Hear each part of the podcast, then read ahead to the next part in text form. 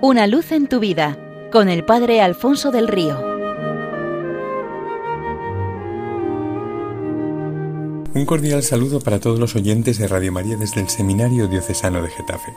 Cada año, el cuarto domingo de la Pascua nos presenta de nuevo el misterio pascual que estamos celebrando sirviéndose de la imagen del buen pastor. Cuentan que terminando la obra de la creación, cuando el sexto día Dios había creado a los animales terrestres, ya casi en el momento en el que iba a comenzar el séptimo día, el día de su descanso, la oveja se contempló como el más débil de los animales del paraíso. Vivía en un permanente estado de sobresalto al verse acosada por los demás animales más fuertes y agresivos que ella. No sabía qué hacer para sobrevivir. A este paso se extinguiría antes que incluso los dinosaurios.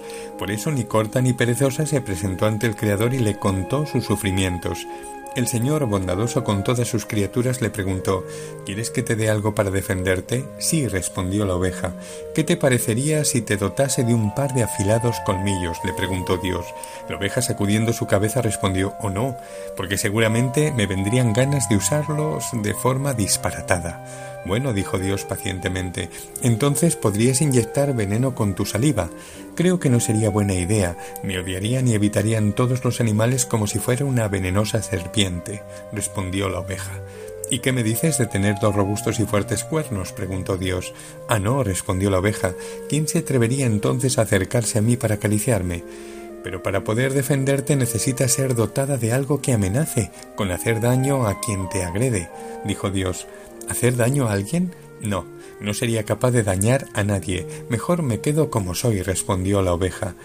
Y viendo Dios que algo tenía que hacer por aquel animal tan bueno y tan desvalido, decidió crear al hombre y ponerle al lado de las ovejas para que las cuidase, supliendo su desvalimiento total. Esa solución le pareció muy buena a ambas partes, y así desde entonces y hasta ahora las ovejas viven en comunidad formando rebaños, y cada rebaño va siempre acompañado por un pastor que conoce a cada una de sus ovejas, les pone nombre, las cuida, las dirige, las quiere y está dispuesto a todo para defenderlas. Es más, para enseñar a los hombres a querer al rebaño y entregarse por él, el mismo Dios asumió este papel, apareciendo a los ojos de todos como el buen pastor, modelo de todo pastoreo, un pastor que se hizo cordero manso y humilde para cargar sobre sí con los sufrimientos y pecados del rebaño, un pastor que se hizo pasto alimentando a su rebaño con su propio cuerpo y sangre para proporcionarle vida y vida abundante, y un pastor que por amor a cada una de sus ovejas no dudó en entregar su propia vida.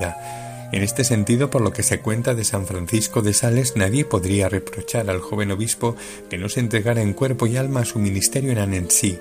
Predicaba, confesaba, se desvivía por los pobres y los enfermos, escribía folletos aclarando dudas y errores de fe a los calvinistas para devolverlos a la iglesia, hasta la catequesis de los niños era tarea suya. Pero un día cuenta en una carta a Madame de Chantal un trágico suceso que contempló en la región de los Alpes. Vio como un pobre pastor corría de acá para allá intentando alcanzar a una de sus ovejas que se había separado del rebaño. En esto se resbaló y cayó por una profunda grieta en el hielo. Y no se habría tenido más noticia suya si no fuera porque el sombrero que perdió al caer quedó junto al borde. Los vecinos acudieron y uno de ellos, bien atado con cuerdas, fue descendido por los demás a riesgo de la propia vida para recuperar el cadáver del pastor. Con humildad escribe San Francisco de Sales la lección que aquello le supuso. ¿Qué es poleo para mí? dice el santo. Este pastor que corre por lugares tan peligrosos por una sola oveja, esta caída tan tremenda provocada por el ardor de la persecución, y esta caridad del vecino que se echa al abismo para recuperar a su amigo del fondo. Oh Dios mío, exclamé, ¿y por qué de ser yo tan cobarde en la búsqueda de mis ovejas? Esto es lo que hemos visto hacer a Jesucristo por nosotros en la entrega de su vida en el misterio pascual, y esto es lo que Jesucristo continúa haciendo por su rebaño en la vida entregada de cada uno de sus sacerdotes, en los que se prolonga su vida y su misión de cuidar a las ovejas. Recemos en estos días para que no nos falten nunca pastores según su corazón, y como rebaño agradecido de Cristo, seamos suyos sola y enteramente suyos para siempre del buen pastor, porque Él nos hizo y somos suyos su y ovejas de su rebaño. Santa y fructuosa Pascua, feliz Domingo del Buen Pastor.